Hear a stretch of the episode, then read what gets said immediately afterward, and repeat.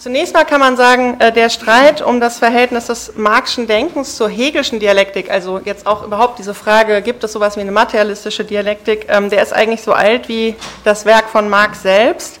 Also bereits in dem berühmten ähm, Nachwort zur zweiten Auflage des Kapitals ähm, zitiert Marx ausführlich einen Re äh, Rezensenten, der äh, sagt, er weiß überhaupt nicht, wie, der ist völlig verzweifelt, weil er nicht weiß, wie er das Werk eigentlich einordnen soll. Also er fragt sich, ähm, ähm, ob das jetzt eigentlich äh, empiristisch letztendlich ist oder ob es ähm, deutscher Idealismus ist ähm, und ist äh, völlig verwirrt, wie, wie sozusagen das Kapital zu verstehen ist, dieser Rezensent.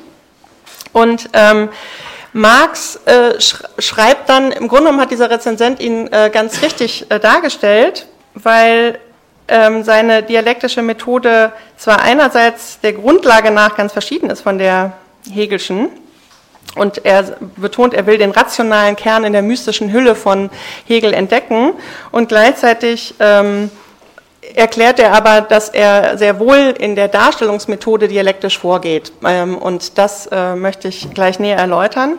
Aber tatsächlich hat sich Marx schon vorm Kapital sehr, sehr intensiv mit Hegel auseinandergesetzt und ähm, gesagt, sogar die Frage, wie halten wir es mit der Hegelschen Dialektik, sei eine zentrale Frage und hat äh, kritisiert, dass seine Zeitgenossen, die Junghegelianer, sich damit nicht ordentlich auseinandergesetzt haben. Also für Marx war sozusagen eine Hegel-Kritik, die nicht einfach nur sagt, äh, Hegel ist blöder Idealismus oder aber bei Hegel letztendlich in hegelschen Denkformen stecken bleibt, sehr, sehr wichtig für seine Auseinandersetzung.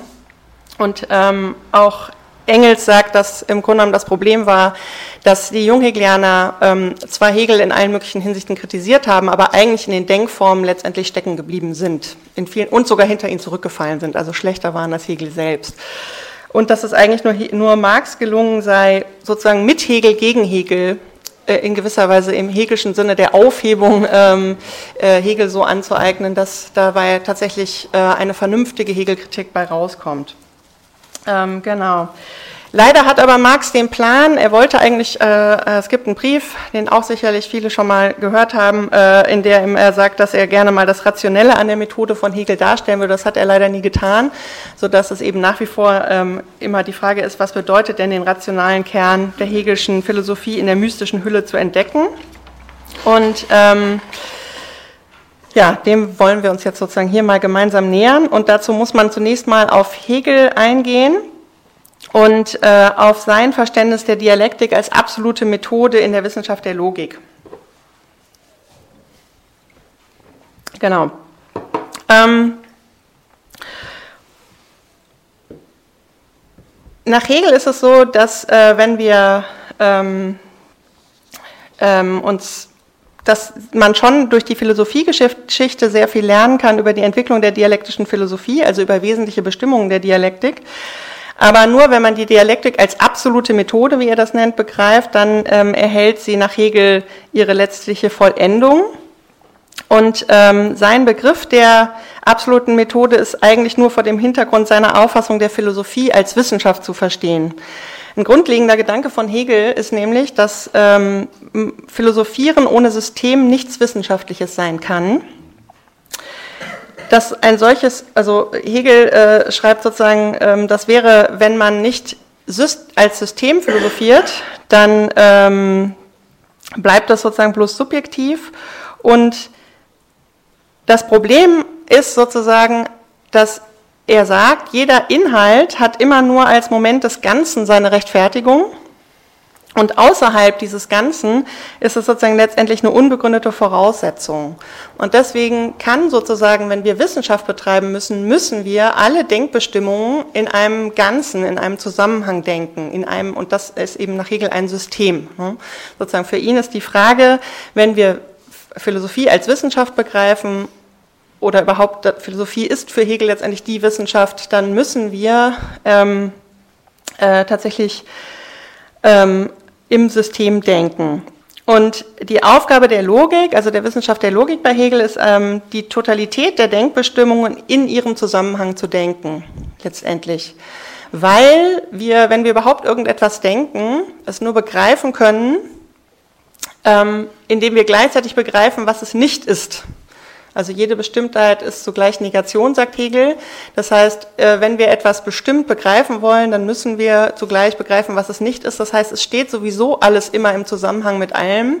Und insofern sind wir äh, darauf angewiesen, ähm, um etwas Bestimmtes zu denken, ist eben diese Denkbestimmung in ihrem Zusammenhang im System zu denken. Und diese Denkbestimmungen müssen sozusagen aus ihrer inneren Notwendigkeit abgeleitet äh, werden. Und letztendlich handelt es sich eben bei, in der hegelischen Philosophie nicht darum, dass man so eine hierarchische Begriffshierarchie, äh, also ja, eine statische, eine statische Begriffshierarchie hat, ähm, sondern Hegel sagt, es geht letztendlich um die Selbstbewegung des Begriffs. Das soll heißen, ähm, man hat eben nicht äh, lauter Kategorien, die irgendwie mehr oder weniger nebeneinander stehen, sondern er will eben gerade zeigen, dass die Denkbestimmungen sozusagen von selbst, wenn wir ihnen einfach folgen, wenn wir uns auf sie einlassen im Denken, selber übergehen in weitere Kategorien und dadurch eben ein Ganzes entsteht, ein, ein Zusammenhang, ein System. Und dieser Übergang von einer Denkbestimmung zur nächsten, der wird gerade dadurch gemacht, dass jeder Begriff insofern innere Widersprüche enthält, als er uns eben sozusagen dazu treibt, zu dem nächsten Begriff überzugehen, letztendlich. Ähm, und das Entscheidende ist jetzt, wenn wir einen Begriff denken und dadurch übergehen in etwas anderes beim Durchdenken dieses Begriffs, dann ähm, kommen wir ja von, dann negieren wir diesen Begriff in gewisser Weise, weil wir sagen, er hat keine volle Wahrheit, sondern er führt uns zu dem nächsten Begriff. Ja? Und ähm, jetzt ist der, der eigentliche Clou nach Hegel, wenn wir etwas durchdenken und es dann negieren und zu einem neuen Begriff kommen, dann ist das nicht einfach nur das Nichts sozusagen des Vorangegangenen, sondern ähm, Hegel nennt das bestimmte Negation, das heißt, ähm, letztendlich ähm, führt eben aus der Negation des einen Begriffs, der führt uns zum nächsten, aber der Begriff, den wir da gedacht haben, der ist weiter enthalten in dem, ähm, in dem Begriff, der daraus folgt. Genau. Ähm, und letztendlich ist der Begriff, ist jeder Begriff, jede Denkbestimmung dadurch auch nicht einfach bloß also Hegel würde sagen, Identität mit sich, also einfach nur etwas, was sozusagen für sich alleine steht, sondern zugleich immer in Beziehung auf etwas anderes. Ja? Weil wir, wie gesagt, diesen Begriff in seiner Bestimmtheit nur denken können, wenn wir uns gleichzeitig klar machen, was alles andere ist, weil er dadurch zugleich auch bestimmt ist. Also ähm, so stehen eben alle Denkbestimmungen in einem wesentlichen Zusammenhang. Und die wissenschaftliche Methode ist letztlich dieses Übergehen von einem Begriff zum nächsten zu begreifen und Hegel würde sagen, dem einfach nur zuzusehen, also eben nicht ähm, äh, das zu konstruieren, ja, es soll keine Konstruktion sein, sondern tatsächlich, indem wir etwas durchdenken, kommen wir sozusagen im Denken zu weiteren höheren Begriffen und können dadurch die Totalität der, Denk der Denkbestimmungen in ihrem Zusammenhang erfassen. Und dadurch kommt dann ein systematisches Ganze heraus und ähm, in einem systematischen Ganzen ist jeder neue Begriff durch die Dialektik des Vorhergehenden entstanden letztendlich. Ähm, Dadurch, dass es jetzt nach Hegel gilt, das Ganze in seiner immanenten und systematischen Entwicklung zu erfassen, wird für ihn die Frage ganz relevant, was ist, wie wird eigentlich der Anfang, wie, soll der Anfang der Wissenschaft gemacht werden? Also wenn wir jetzt ähm, davon ausgehen, es geht darum, das Ganze zu erfassen, dann können wir das im Anfang nicht einfach auf einen Schlag tun, weil dann wäre es nicht mehr bestimmt. Dann hätten wir sozusagen nichts. Ja, wenn wir versuchen, das Ganze auf einen Schlag zu begreifen, dann ist das eben nichts. Und die Frage ist irgendwie, äh, also ist keine Bestimmtheit vorhanden.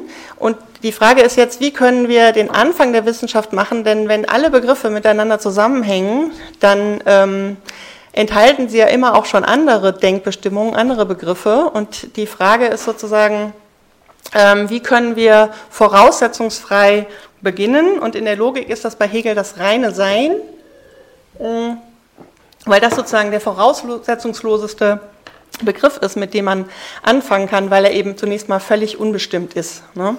Das Problem ist jetzt, wenn wir, oder nicht das Problem, sondern wenn man so will, die Lösung für Hegels Philosophie ist, wenn wir jetzt versuchen, reines Sein zu denken, dann ist das eben der voraussetzungsloseste Begriff. Aber gerade weil er so wahnsinnig voraussetzungslos ist, ist es so, dass wenn wir ihn denken, wir unmittelbar nichts denken. Und so ist schon der erste Übergang, also beziehungsweise Hegel sagt, sie sind immer schon übergegangen. Äh, so sind wir sozusagen, denken wir schon genau das Gegenteil von dem, was wir eigentlich denken wollten, nämlich nichts. Ich will jetzt nicht den ganzen äh, Anfang der Logik darstellen, wen das interessiert. Ich habe schon mal bei der Rosa-Luxemburg-Stiftung dazu auch einen Vortrag gehalten, den man auf YouTube anhören kann, aber es gibt natürlich auch dazu wahnsinnig viel sehr gute Literatur. Ähm, ich wollte nur sagen, daran sieht man schon mal, wie Hegel eben vorgeht, für diejenigen, die Hegel nicht kennen. Ähm, wenn, Sie, wenn ihr einfach mal versucht, reines Sein zu denken, dann denkt ihr nichts. Ja? Und tatsächlich ist es jetzt so, hm? ja, und tatsächlich ist jetzt so, wenn man wiederum umgekehrt nichts denkt, dann muss man es ja als, äh, dann muss man es ja denken und ist deswegen unmittelbar auch wieder bei, bei Sein. Ja? Das heißt, die beiden schlagen ineinander, ineinander um und daraus ergibt sich dann das Werden und so kommen wir Dasein und so weiter. Wir kommen dann zu immer höheren Begriffen. Das ist glaube ich, wirklich wahnsinnig schwer vorstellbar, wenn man sich damit jetzt nicht befasst hat. Aber hoffentlich kriegt ihr so eine Idee, diejenigen, die jetzt nicht Hegel kennen, ähm, wie Hegel da vorgeht.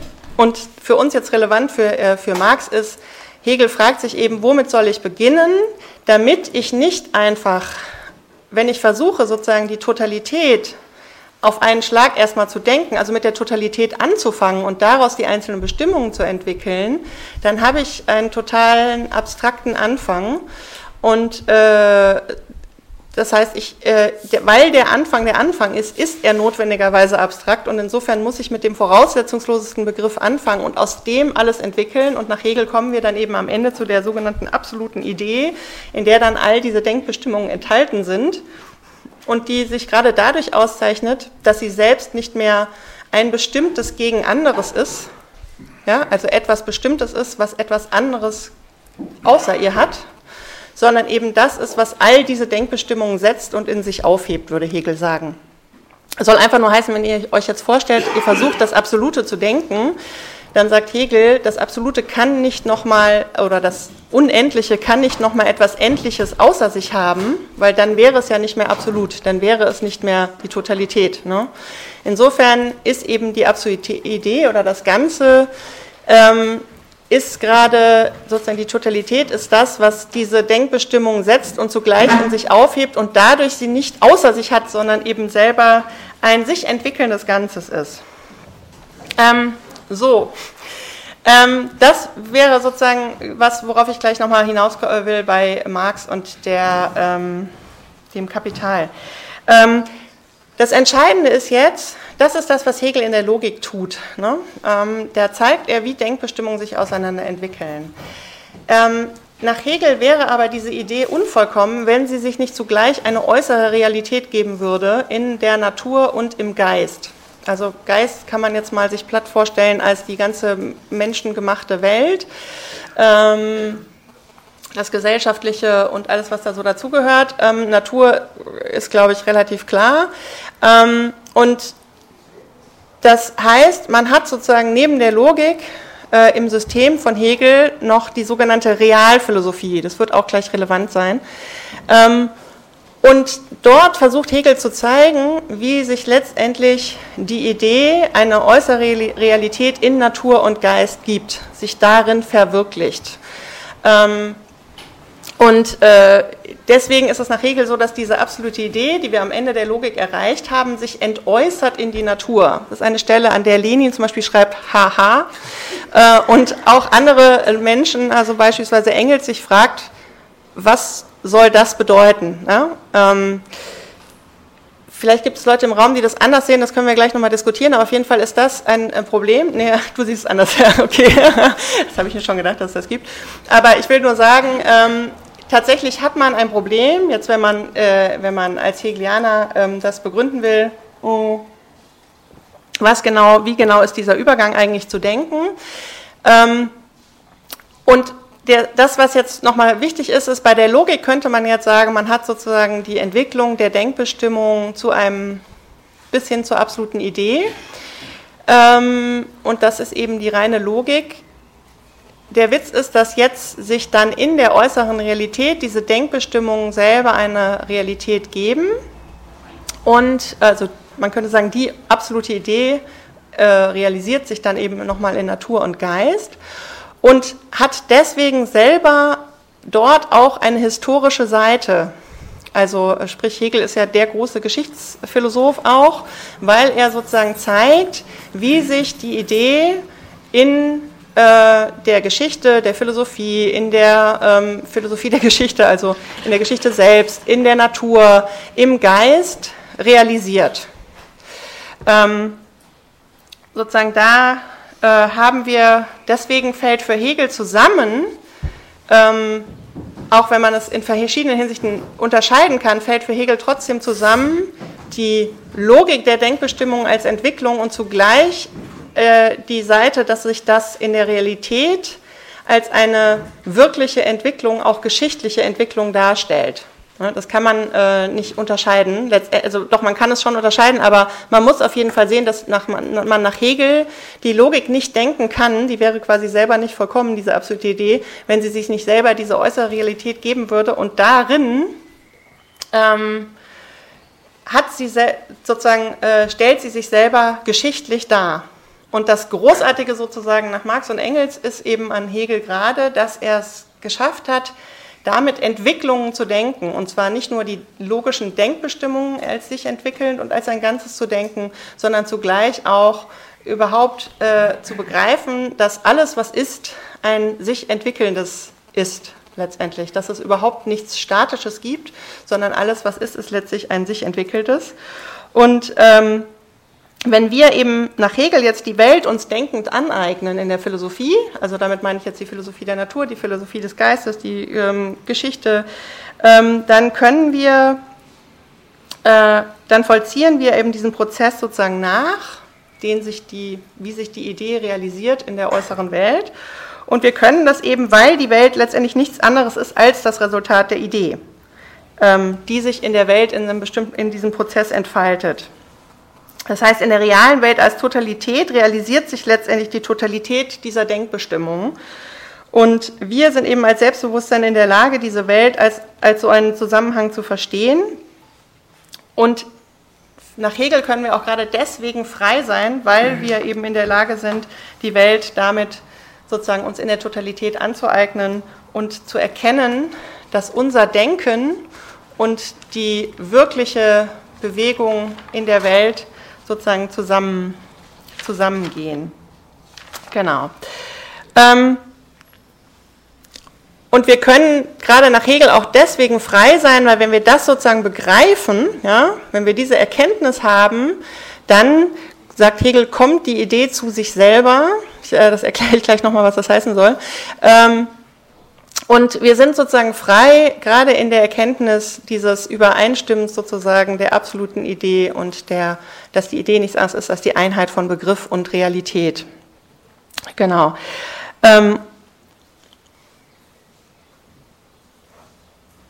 Genau, weil, weil sozusagen dann ist uns nichts Fremdes mehr, also nichts mehr außer uns sozusagen nach Hegel, sondern wir erkennen darin nichts anderes als diese Bewegung und diese Einheit. Genau. Ähm, und das Entscheidende ist jetzt, dass eben sowohl in der Logik als auch in der Realphilosophie Hegel den Anspruch hat, dass diese Methode dem Inhalt nichts Äußerliches ist, sondern dass wir einfach nur uns ganz auf die Selbstbewegung des Begriffs einlassen in der Logik, beziehungsweise auf die Selbstbewegung des Gegenstandes in der Realphilosophie in dem sich auch letztendlich der Begriff realisiert, aber wo wir eben nichts Äußerliches reinbringen. Ja, heutzutage sind wir eigentlich gewohnt, dass wir immer sagen, ja, ich gehe jetzt mal mit einer psychoanalytischen Methode ran oder ich gehe mal mit einer Diskurstheorie ran oder so. Das ist ein ganz anderes Methodenverständnis. Da hat man sozusagen eine Methode und die, setzt, die benutzt man, um irgendeinen Inhalt mal zu schauen, was man damit machen kann. Für Hegel ist gerade das Relevante, sich ganz auf die Selbstbewegung des Begriffs einzulassen. Ähm, und äh, letztendlich zu merken, dass wenn wir das tun, wir zwar ähm, immer wieder von einem Gegenstand zum nächsten kommen, aber darin nicht nichts ist, sondern eben wir gerade die Welt insgesamt begreifen können. Genau. Ähm, und das, was da entsteht, nennt Hegel ein, ähm, ein konkretes Allgemeines. Konkret heißt ja zusammengewachsen. Das heißt, wir haben dann nicht mehr so etwas abstrakt Allgemeines wie die Totalität, ja, sondern wir haben eben tatsächlich sozusagen den ganzen Durchgang gemacht und die, die Welt uns denkend angeeignet und haben damit ein zusammengewachsenes, ein konkretes Allgemeines. Äh, genau. Ähm,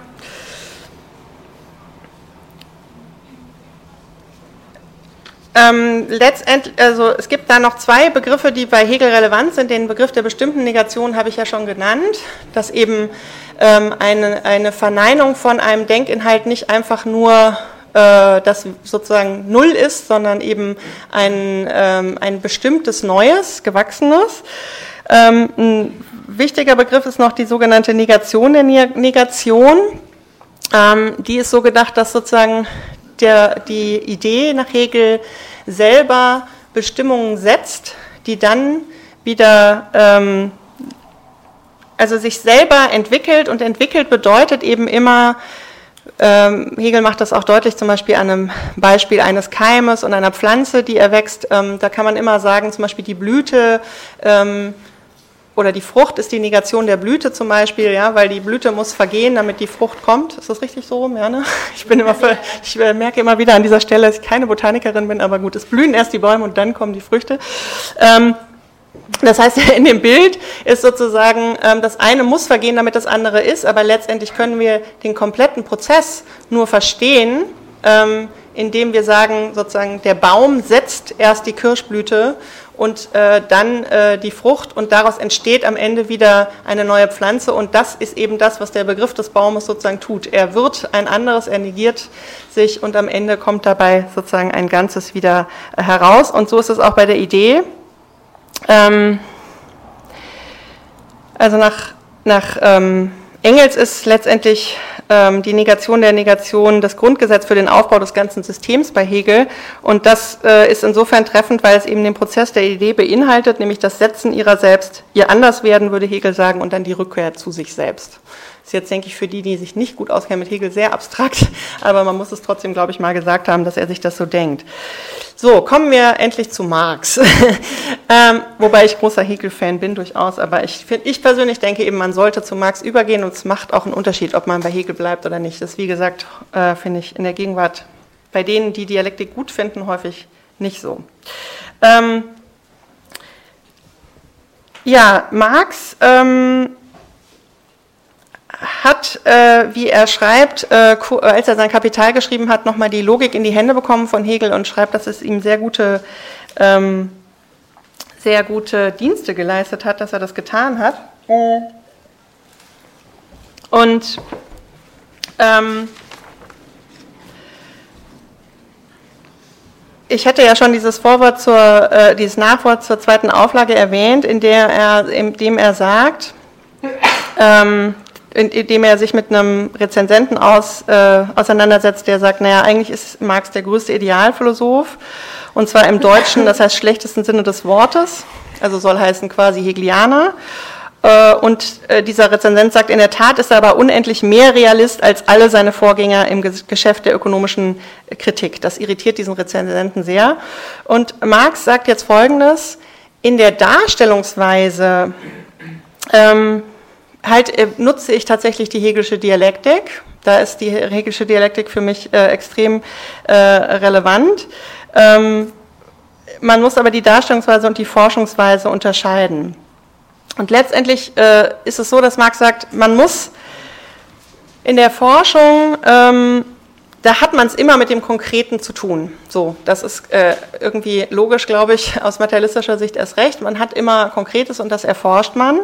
Das Problem ist aber jetzt, dass sich für Marx im Kapital für die Darstellung das gleiche Problem stellt eigentlich, das sich für Hegel in der Wissenschaft der Logik auch gestellt hat, nämlich sozusagen, womit muss der Anfang der Wissenschaft gemacht werden? Also wie fange ich jetzt an, wenn ich das Kapital, den Kapitalismus als System, die kapitalistische Produktionsweise sozusagen als ein zusammenhängendes Ganzes darstellen will.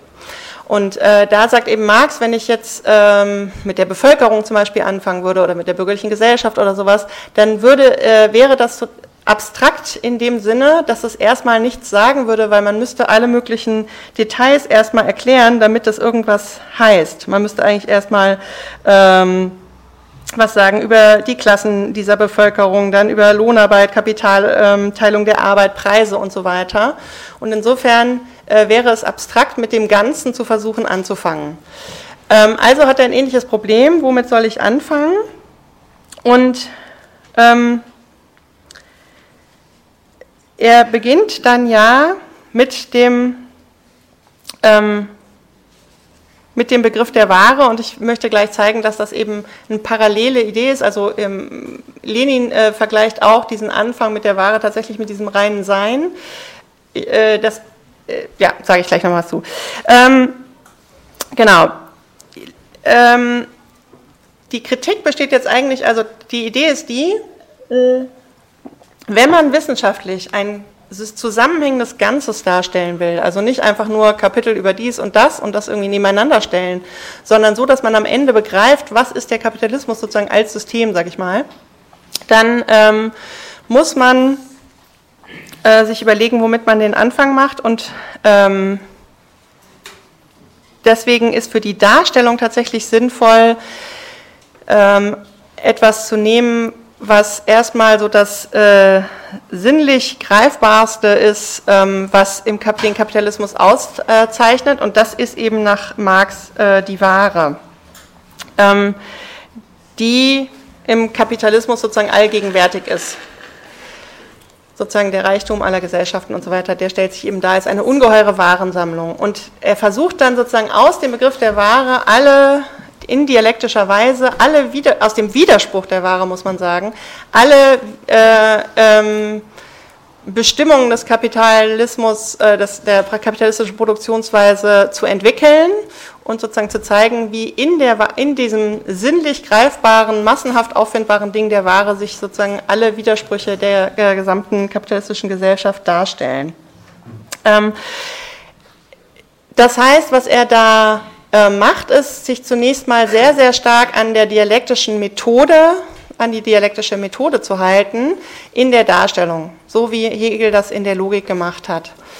Ähm, für die Forschung, sagt er, muss man aber ganz anders vorgehen letztendlich. Ähm, da muss man überhaupt erstmal gucken, ähm, den Gegenstand zu äh, verstehen und dann ähm, am Ende, wenn man ihn darstellen will, muss man eben äh, das in dieser Weise tun.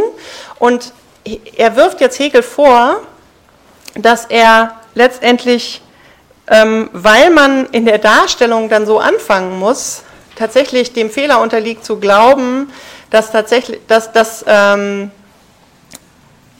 sozusagen verdreht die Wirklichkeit und die Form, wie sie sich in unserem Denken sich darstellt und wie wir sie denkend am besten aneignen können. Also sozusagen die Frage der wissenschaftlichen Darstellung ist ja wesentlich eine, wie wir sozusagen denkend nachvollziehen können, was der Kapitalismus im Ganzen ist. Ne?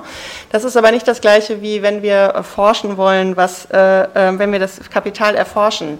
Ähm, und ähm, das ist auch nicht das Gleiche wie das Kapital selbst sozusagen, sondern es ist eben die Form, wie sich in den, im Denken für uns sich spiegelt, wie sich sozusagen denkend spiegelt die wirkliche Bewegung sozusagen der kapitalistischen Produktionsweise. Und Hegel äh, macht eben nach Marx den Fehler, dass er umgekehrt so tut, als wären diese, de, diese Denkbestimmungen, hätten, als würden die sich eben realisieren in dieser äußeren Welt. Eigentlich sind sie aber nicht, ist sozusagen, man könnte sagen, die Idee ist eben nichts anderes als nur der Spiegel der wirklichen, wenn es gut läuft, ist sie nichts anderes als der Spiegel, äh, ja, das muss man noch dazu sagen, der, ähm, der ähm, realen Entwicklung. Ähm, und ähm, deswegen erscheint, sozusagen ist für Hegel, äh, sagt, äh, also Marx sagt, für Hegel ist die Idee sowas wie der Demiurg des Wirklichen und ihm erscheint eben, weil wir denkend uns die Welt so aneignen und dadurch diese Denkbestimmungen Ausdruck der wirklichen Bewegung der Sache sind, wenn es gut läuft, wenn wir das gut hinkriegen, ähm, meint Hegel, dass es genau anders, also kommt Hegel auf die Illusion zu meinen, es sei sozusagen anders herum. Ja? Es sei so rum, dass eigentlich sich die Idee darin realisiert hat. Ähm, jetzt muss man dazu sagen, dass Hegel in der Realphilosophie ähm, keineswegs platt, das sagen auch Marx und Engels, keineswegs platt irgendwie die Idee aus der Logik nimmt und dann einfach nur guckt, also dann einfach ähm, konstruiert, wie die sich in der Realität darstellt, sondern er hat wirklich sehr, sehr intensiv sich mit den ähm, realen ähm, also er hat sich sehr intensiv mit politischer Ökonomie beschäftigt, er hat sich mit der Naturwissenschaft seiner Zeit beschäftigt. Und weil sein Anspruch ja ist, dem Gegenstand nur einfach in seiner Entwicklung zuzugucken und nicht einfach was Äußeres draufzusetzen, ist es nicht so, dass er einfach nur ähm, konstruiert auf so eine ähm, platte Weise ähm, versucht nachzuweisen, wie jetzt überall sich da die Idee realisiert. Das ist nicht das, was Hegel tut, sondern das, was Marx und Engels gerade von Hegel übernehmen, ist eigentlich dieser Anspruch zu gucken, wie entwickelt, also sozusagen die Entwicklung des Gegenstandes selber nachzuvollziehen und insofern eine Einheit von Inhalt und Methode zu denken, wie das auch Marx und Engels tun, äh, Quatsch, Entschuldigung, Hegel getan hat. So.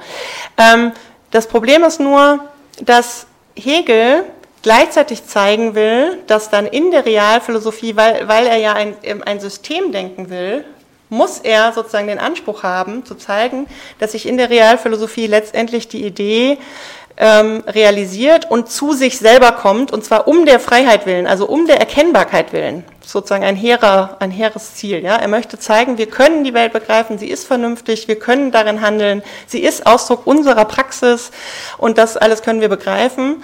Und ähm, dazu muss er aber zeigen, dass in der Realphilosophie letztendlich die Idee wieder zu sich kommt. Und das ähm, ist etwas, was dazu führt, dass er an ganz vielen Stellen sehr viel dann doch konstruiert. Also Marx wirft Hegel vor, dass eben ähm, der junge Marx schon wirft ihm vor, dass es ganz häufig dann doch nicht um die Logik der Sache geht, sondern um die Sache der Logik, sagt er. Also sprich, dass er eigentlich dann doch immer, also an bestimmten Stellen, ähm, wenn eben feststeht, der Begriff hat zum Beispiel drei Momente, Einzelheit, Besonderheit, Allgemeinheit, dann eben sozusagen die Wirklichkeit sich doch sehr stark konstruiert. Und also ich liebe Hegel wirklich, aber ich finde, dieser Vorwurf ist absolut berechtigt, äh, wenn, äh, und zwar speziell eben in der Realphilosophie. Ja? Wenn äh, ihr euch mal beschäftigt mit Marx Kritik der hegelischen äh, Rechtsphilosophie, äh, dann wird da eben wirklich der Fürst äh, aus der absoluten Idee abgeleitet und spätestens da hört es, finde ich, als Marxistin auf jeden Fall auf, der Spaß sozusagen oder die, ähm, ja, die bürgerliche Ehe oder was auch immer. Ähm, genau, und äh, insofern gibt es dieses Problem. Und dieses Problem gibt es aus einem guten Grund, weil Hegel eben eigentlich einerseits diese, sein Hauptgedanke war zu zeigen, äh, Entwicklungen zu denken. Das war das, was er eigentlich vor allen Dingen zeigen wollte, dass alles ein sich entwickelndes Ganzes ist, aber weil er gleichzeitig ein System brauchte, das ist jedenfalls Engels, Engels These, weil er gleichzeitig ein Zu sich kommen der Idee denken musste, ist es so, dass er äh, eine gewisse Art von Abgeschlossenheit sozusagen denken muss und ähm, an bestimmten Stellen auf jeden Fall zu Konstruktionen neigt, um diese Identität von reiner Idee, sozusagen absoluter Idee und Realität nachzuweisen. Ähm, trotzdem betonen Marx, Engels und Lenin, dass Hegel an ganz vielen Stellen sehr viel materialistischer ist als so mancher Materialist, weil er eben sich sehr wohl auf die Bewegung des Denkens einlässt. Ähm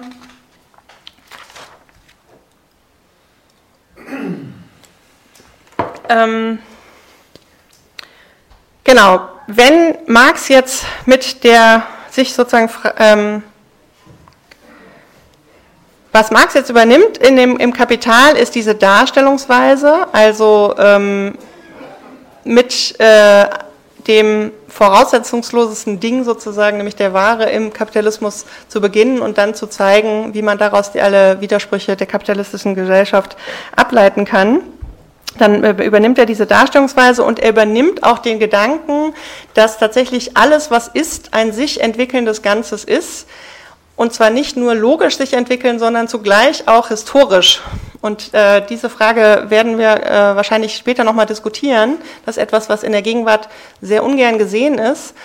Ähm, das ergibt sich bei Hegel und auch bei Marx daraus, dass wenn es stimmt, dass die Denkbestimmungen nichts anderes sind als der Spiegel der wirklichen Bewegungen der Dinge, also wenn wir denkend die, die, äh, die Gegenstände uns aneignen, dann gibt es nichts auf der Welt, was nicht sich entwickelnd ist, was sich nicht verändert, was nicht sich in widersprüchlichen äh, ähm, äh, Momenten entwickelt. Und insofern, ähm, und zwar auch, was sich eben in der Zeit entwickelt.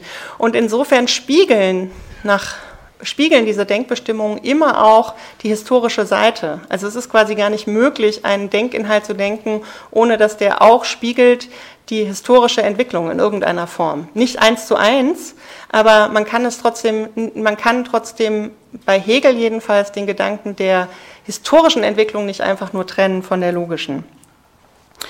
Ähm, trotzdem ist es jetzt im Kapital so, dass Marx, wenn er mit der Ware beginnt, nicht historisch beginnt. Und ähm, Engels begründet das so und auch Marx selber begründet das so. Es gab am Anfang sehr viel mehr historische Hinweise und das Problem ist, wenn man sich an die Historie hält, die ja das eigentlich Wirkliche ist, ne? Als Materialist muss man das jedenfalls mal sagen, ähm, wenn man sich an die geschichtliche Entwicklung hält, dann ähm, wird das Ganze extrem unübersichtlich, weil in der Geschichte gibt es immer auch bestimmte Zufälle und es gibt bestimmte Dinge, die hier und da anders laufen. Es ist nicht immer alles äh, so geradlinig. Ne? Ähm, wenn wir jetzt etwas als Ganzes begreifen wollen, ist es deswegen äh, hilfreich, sich tatsächlich an die Logik der Sache zu halten und es nicht historisch darzustellen. Trotzdem ist für Marx ganz klar, dass man den Kapit für Marx vor allen Dingen wirklich ganz klar, dass man den Kapitalismus nicht begreifen kann, letztendlich, dass man den nicht rein logisch entwickeln kann, sondern man kann die kapitalistischen Produktionsverhältnisse nur verstehen, wenn man zugleich versteht, dass sie gewordene sind und übrigens auch, dass sie untergehen werden. Also dazu werden wir auch noch mal kommen, denke ich, weil eben alles, was ist ähm, zugleich zugrunde geht. Und äh, wie gesagt, Marx in ähm, diesem Vorwort, äh, in diesem Nachwort zur zweiten Auflage betont, dass das gerade das Großartige an Hegel ist, dass er gezeigt hat, dass es nichts gibt, was nicht im stetigen Flusse der Bewegung ist und was sich ständig verändert. Also das ist gerade das, was wirklich das Großartige ist an Hegel. So. Und ähm, ähm, wie gesagt, bei Hegel ist es eben so, dass er sich an bestimmten Stellen dann nicht mehr an die reale historische Entwicklung hält, sondern wie Marx sagt, äh, dass die Darstellung akkommodiert an die ähm, daran, dass er zeigen will, dass das eben die Realisierung der Idee ist. Marx selber hat eben den Anspruch, ähm, da, wo es nicht mehr möglich ist, rein aus der Logik der Sache irgendwas zu erklären, auch auf die Geschichte zu verweisen. Und für Marx ist es klar, dass diese geschichtlich, dass diese Kategorien des Denkens also auch sowas wie Ware und so weiter, immer auch äh, die geschichtliche Entwicklung zumindest in irgendeiner Form spiegeln, wenn auch nicht eins zu eins. Ähm, danke. Ähm, ja, er guckt sich jetzt an, was, sind die immer, was ist der immanente Widerspruch der Waren. Und da nimmt er sich zunächst mal einfach die Ware und äh, stellt fest, dass sie zwei Faktoren hat, nämlich den Gebrauchswert und den Tauschwert. Und ähm, wenn er sich jetzt, äh, was er sich dann ja fragt, ist, ähm, wie kann man eigentlich Dinge vergleichen und miteinander tauschen, die zunächst mal überhaupt nichts miteinander zu tun haben. Also die einfach nur qualitativ unterschieden sind, also einen unterschiedlichen Gebrauchswert haben. Ähm, also er nimmt äh, verschiedene Waren und sagt, im Grunde genommen gibt es erstmal überhaupt keine Erklärung, wie ich jetzt einen Stuhl zum Beispiel vergleichen kann mit einem Tisch und warum wir uns einig wären vielleicht in der Tatsache, dass wir sagen würden, man kriegt für einen Tisch zwei Stühle. Weil die haben einen völlig anderen Gebrauchswert, die haben ähm, eine völlig andere qualitative Bestimmung und die Frage ist, wie können wir das überhaupt quantifizieren und miteinander tauschen? Und er kommt dann letztendlich darauf, dass wir ähm, um das zu tun, irgendein Drittes brauchen, mit dem wir das Ganze vergleichen können und dass den Waren es so etwas gibt wie einen ähm, Wert. Ähm, und die Frage ist, wie können wir diesen Wert eigentlich bestimmen? Und ähm,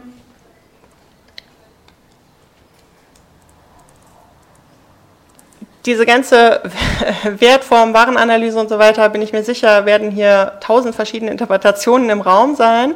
Aber das eigentliche Entscheidende ist jetzt, dass er zunächst mal schon mal so vorgeht, dass er sagt, also der Tauschwert, der kann schon mal, das ist schon mal ein erster dialektischer Gedanke, der Tauschwert kann schon mal nichts ähm, Immanentes sein, weil der ist ja nach außen gerichtet sozusagen. Ja.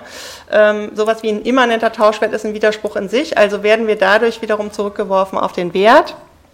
Und ähm, was Marx dann macht, ist einfach nach und nach zu zeigen, wie bestimmte Widersprüche innerhalb der Ware selbst ähm, dass sie einerseits einen Gebrauchswert hat, andererseits einen Wert und einen Tauschwert und ähm, dass die Frage ist, wie wir diesen Wert überhaupt bestimmen können.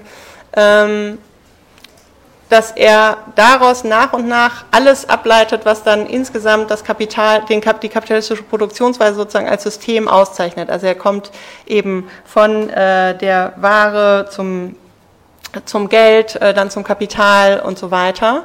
Und da, wo er der reinen Logik der Sache sozusagen nicht mehr folgen kann, ja, wo er sich nicht mehr nur darauf, äh, äh, sondern wo bestimmte historische Geschichten reinkommen, da weist er dann aber auch darauf hin und ähm, betont, dass es diese Differenz von dieser rein logischen Methode gibt und ähm, der wirklichen Entwicklung, die eben immer eine historische ist.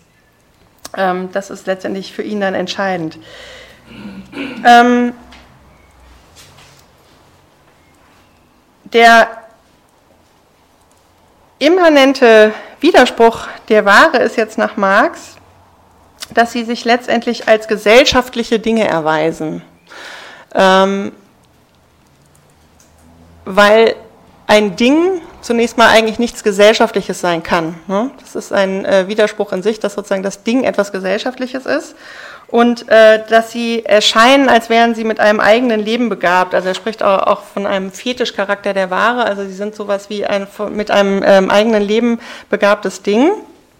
Und ähm, dass die Ware so ein, etwas Widersprüchliches ist, dass sie irgendwie ein gesellschaftliches Ding ist, das ergibt sich daraus, dass im Grunde genommen der Grundwiderspruch in einer warenproduzierenden Gesellschaft ist, und das macht den Kapitalismus aus, dass er eine, eine durch und durch warenproduzierende Gesellschaft ist. Es gab auch schon vorher Warenproduktion, aber nicht eine Gesellschaft, die, also eine Produktionsweise, die voll davon bestimmt war. Ähm, ähm, der eigentliche Widerspruch besteht darin, dass lauter Menschen in Privatproduktion waren produzieren und im Nachhinein man schaut, ob die eigentlich überhaupt irgendjemand braucht. Heute ist es so, dass wenn wir Waren produzieren, also im Unternehmen natürlich wahnsinnig viel versucht wird, vorher schon abzuchecken, wer wie, wann, was vielleicht braucht oder ähnliches. Ähm, aber zunächst mal ist das Besondere, wir machen es nicht so, dass wir gesellschaftlich uns gemeinsam überlegen, was brauchen wir eigentlich, was wollen wir produzieren, sondern ähm, wir ähm, produzieren erstmal in Privatproduktion und verhalten uns erst nachträglich über den Austausch der Waren dazu, dass wir eigentlich gesellschaftlich produzieren. Und ähm, das ist nichts anderes als der dem wahren äh, innewohnende Widerspruch, weil diese Kategorie des Werts, also dass wir überhaupt Waren darauf ähm, einordnen müssen, was sie für einen Wert haben und dann letztendlich darauf äh, verwiesen sind, dass der Wert darin besteht, dass darin äh, durchschnittlich notwendige Arbeitszeit verausgabt ist. Das ist etwas, ähm, was wir in einer Gesellschaft, wenn wir einfach gemeinsam überlegen würden, was wir für Waren produzieren, gar nicht bräuchten und was auch nicht an einem Ding als eine Eigenschaft erscheinen würde als eine quasi natürliche Eigenschaft erscheinen würde. Sondern der Witz ist, dass wir sowas machen wie zwei Stühle sind ein Tisch wert, ist etwas, was speziell mit der ähm, kapitalistischen Produktionsweise zu tun hat, weil wir das da brauchen, um uns die Gesellschaftlichkeit äh, der Arbeit nochmal sozusagen sinnlich zu vergegenständlichen, weil wir ähm, sie wird uns sozusagen darin nochmal gegenständlich, weil wir eben nicht planend überlegen, was wollen wir eigentlich produzieren, sondern erstmal privat produzieren und dann uns ähm, sozusagen in, in dinglicher Weise in der Ware nochmal zum Gegenstand wird, dass wir eigentlich gesellschaftlich voneinander abhängig produzieren. Und dass es nur möglich ist, Stühle zu produzieren, wenn andere Tische oder, produzieren oder Brot backen oder was auch immer. Ich mache noch fünf Minuten, ja, und dann, nee, weil wir, genau, ja? Könnt ihr noch? Frage ich mal so in die Runde, weil wir sind jetzt ja noch mitten im Kapital. Ähm, ähm,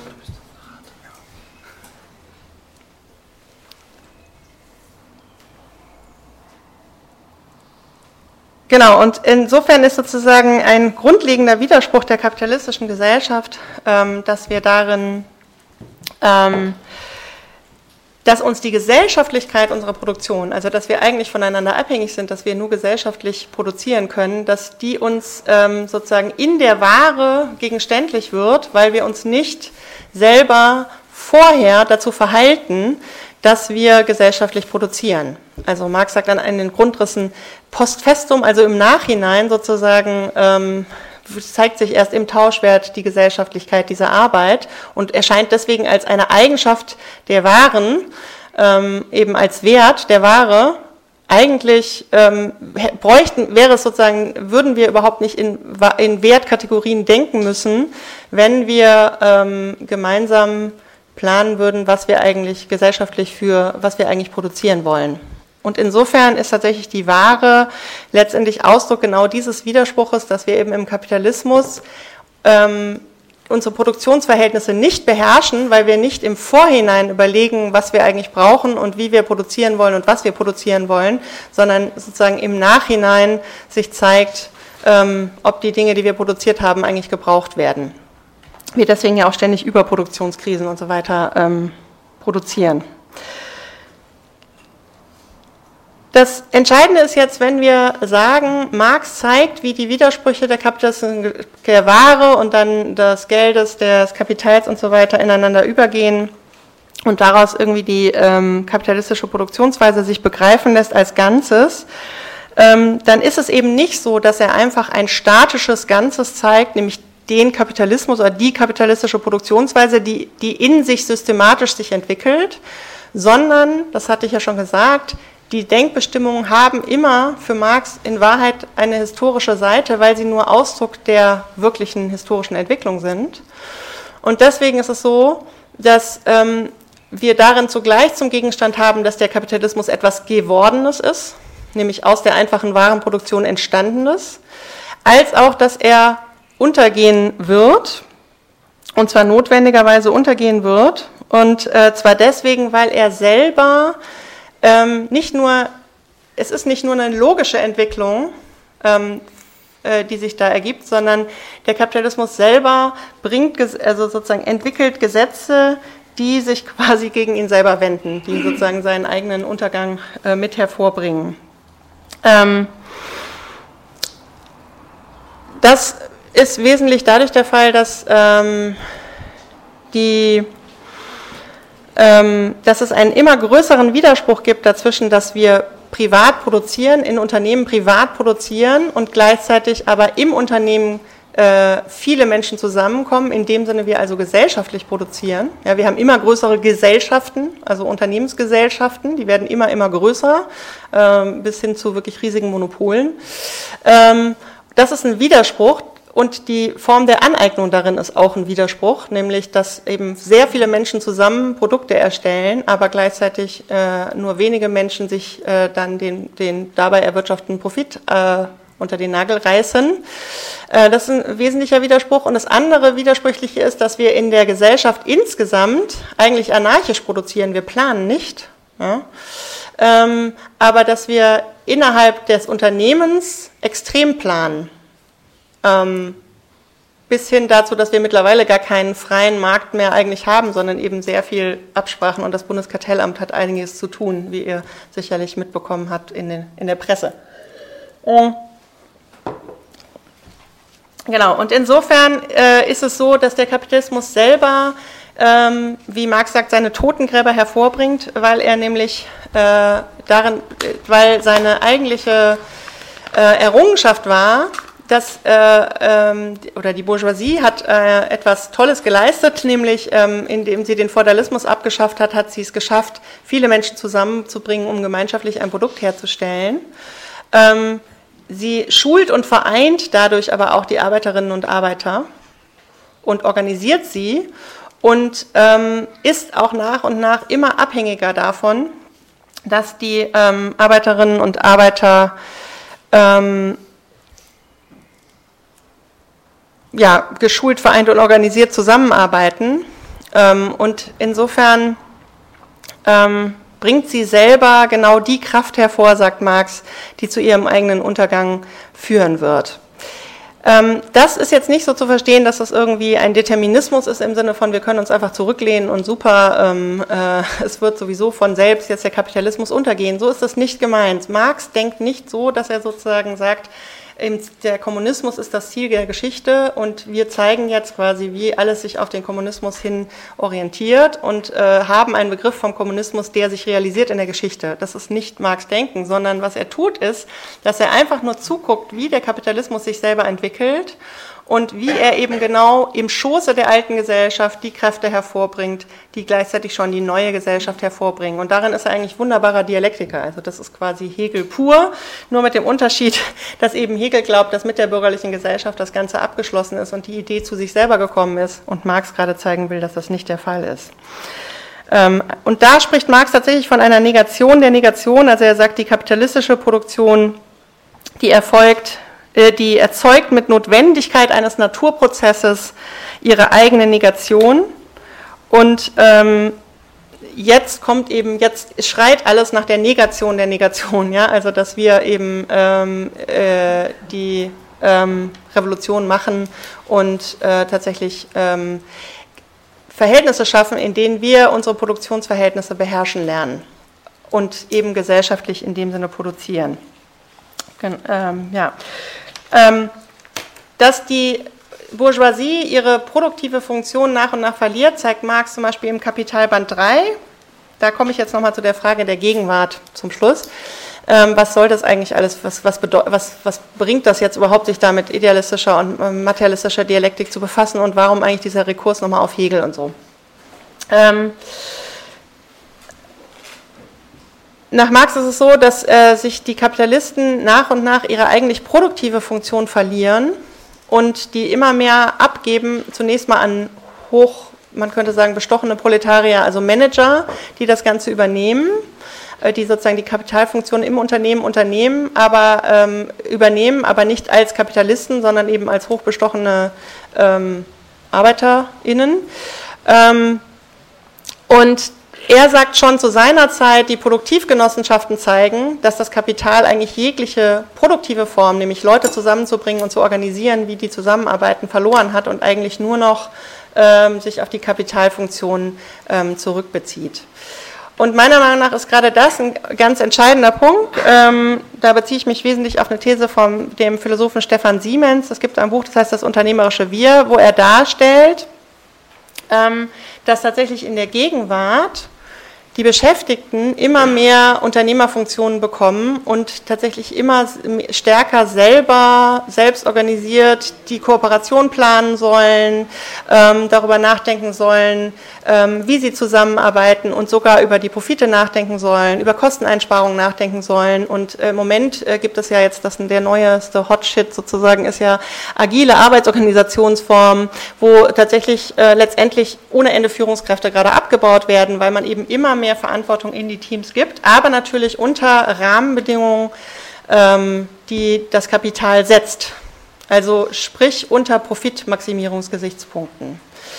Und ähm, wenn man jetzt materialistisch auf die Gegenwart schaut und sich fragt, also der ganze Unterschied zwischen idealistischer und materialistischer Dialektik ist deswegen so meiner Meinung nach so relevant, weil es eigentlich ja um eine Praxis geht. Also wir wollen ja, es geht ja nicht jetzt hier um irgendwie ne, scholastische Fragen, sondern die Frage der Praxis. Dann würde man mit Marx eben gucken müssen, wo entwickeln wir eigentlich im Moment, sozusagen, wo haben sich innerhalb des Kapitalismus weitere Produktivkräfte entwickelt, die uns ermöglichen, ähm, den Kapitalismus abzuschaffen und neue Produktionsverhältnisse an die Stelle der alten zu setzen. Nach Marx werden diese Produktionsverhältnisse irgendwann zu einer Fessel für die neuen Produktivkräfte. Und ich würde sagen, dass wir in der Gegenwart genau das haben. Ähm, im Moment hat diese Tatsache, dass die Beschäftigten immer stärker selbst organisiert arbeiten sollen und so weiter, hat sehr viele negative Auswirkungen. Es gibt Burnout ähm, ohne Ende, das ist mittlerweile der zweithäufigste Grund für Arbeitsfehltage, psychische Belastungen insgesamt.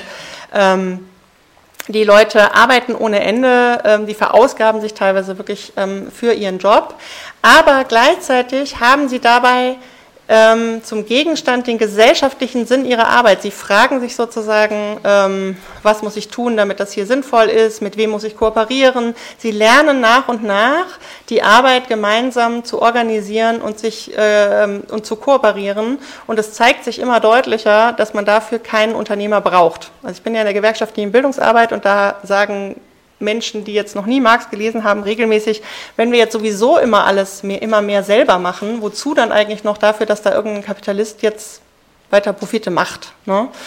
Und aus marxistischer, materialistischer Perspektive müsste man eben gerade da ansetzen, weil das bedeutet, dass die Menschen unbewusst in der Arbeit selber, ihnen unbewusst gerade Fähigkeiten entwickeln, Produktivkräfte entwickeln, die es uns ermöglichen würden, tatsächlich unsere Produktionsverhältnisse beherrschen zu lernen.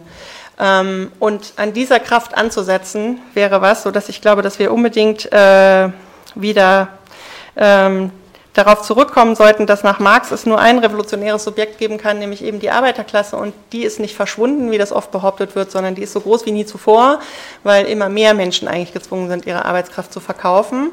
Und eben jetzt sogar nach und nach gezwungen sind in den Unternehmen, alles selber zu regeln. Und dann stellt sich eben die Frage, warum eigentlich noch für einen Kapitalisten, für Aktionäre oder was auch immer. Ähm, und Dabei ist es so, dass die ähm, Beschäftigten merken, dass sie ähm, sich selber organisieren sollen im Sinne der Profitlogik des Unternehmens, dass aber das, was gesellschaftlich produktiv ist zu tun, zum Beispiel auf ökologische Fragen zu achten, zum Beispiel auf Geschlechtergerechtigkeit zu achten, zum Beispiel auf ihre Gesundheit zu achten und so weiter, äh, zum Beispiel Menschen so zu pflegen, dass man das menschenwürdig nennen kann, zum Beispiel einen Raum so zu reinigen, dass er danach auch sauber ist. Ja. Sie merken nach und nach, dass die Profitlogik dem widerspricht dass es nicht möglich ist, dass sozusagen unter Profitgesichtspunkten ist es super, wenn am Ende die Ecken nicht, also man nennt das dann rund geputzt sind, ja, also nicht geputzt heißt es auch letztendlich, weil man pro Quadratmeter nur so und so viele Sekunden hat. Ja.